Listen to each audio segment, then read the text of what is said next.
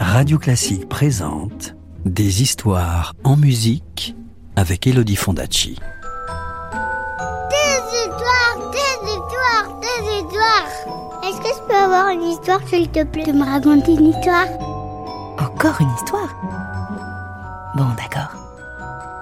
Tu te souviens que le casse-noisette s'était transformé en prince et qu'il avait entraîné Marie jusqu'à son royaume? Eh bien, voici ce qui arriva.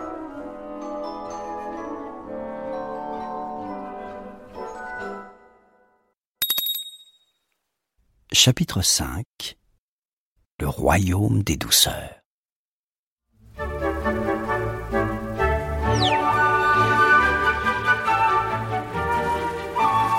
Marie se pencha pour mieux voir.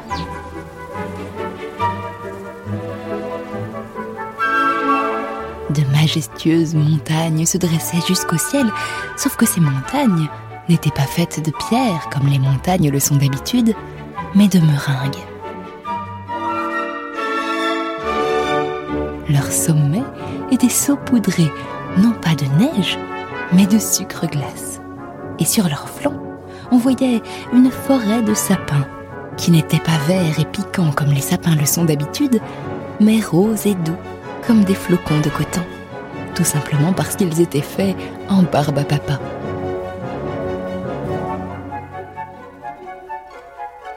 Je crois que nous sommes arrivés, dit le casse-noisette. Une brise légère se leva, et le vent s'engouffra dans le manteau de Marie, qui se gonfla comme une corolle de fleurs, ou plutôt comme un petit parachute. Et Marie et le casse-noisette se posèrent doucement sur le sol.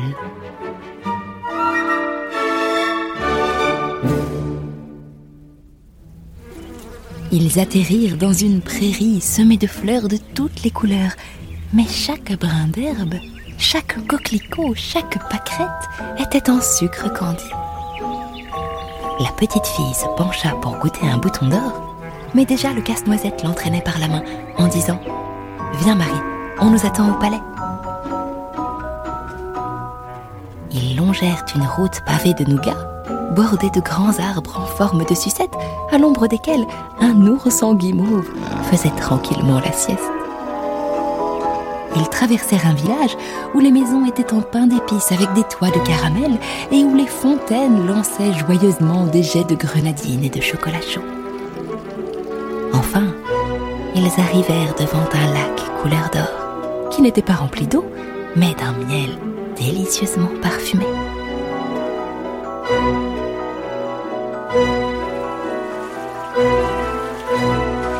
Un cygne qui tirait d'une petite barque en réglisse s'approcha du rivage et Marie et le prince montèrent à bord. Au centre du lac se dressait un magnifique palais entièrement construit en nougatine et en choux à la crème qui ressemblait à une grande pièce montée. Sur le seuil se tenait la fée dragée. Je vous attendais, dit-elle. Je vous ai préparé un goûter. Et elle les conduisit à l'intérieur.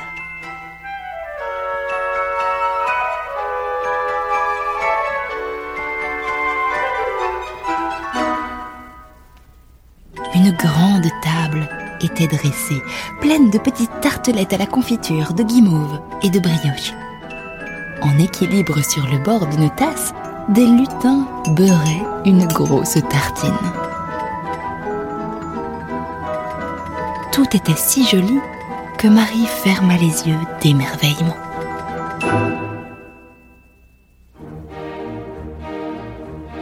Quand elle les rouvrit, elle se trouvait dans son lit et sa maman la regardait en souriant. C'est l'heure de se réveiller, Marie. La petite fille sauta sur ses pieds. Oh maman, j'étais au royaume des douceurs. Le casse-noisette en fait était un prince. Il y avait une cascade de chocolat et puis on pouvait manger les cheminées des maisons parce qu'elles étaient en pain d'épices. Ce n'était qu'un joli rêve, mon ange, dit maman en lui caressant les cheveux. Mais, dit Marie perplexe, et elle chercha des yeux le casse-noisette. Il était là, sur son oreiller, brave petit soldat tout raide avec son uniforme rouge et ses grandes bottes noires.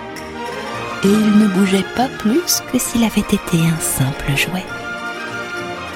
Marie courut pour rattraper maman, mais juste avant de sortir de la chambre, elle se tourna une dernière fois. Et là, elle vit distinctement le casse-noisette qui soulevait son bonnet pour la saluer et qui lui faisait un clin d'œil.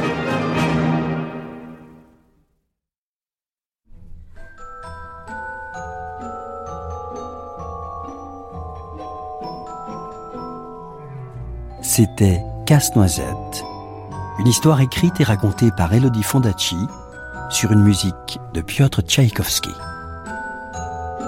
Retrouvez Casse-Noisette en livre CD aux éditions Gauthier Langros et d'autres contes sur radioclassique.fr.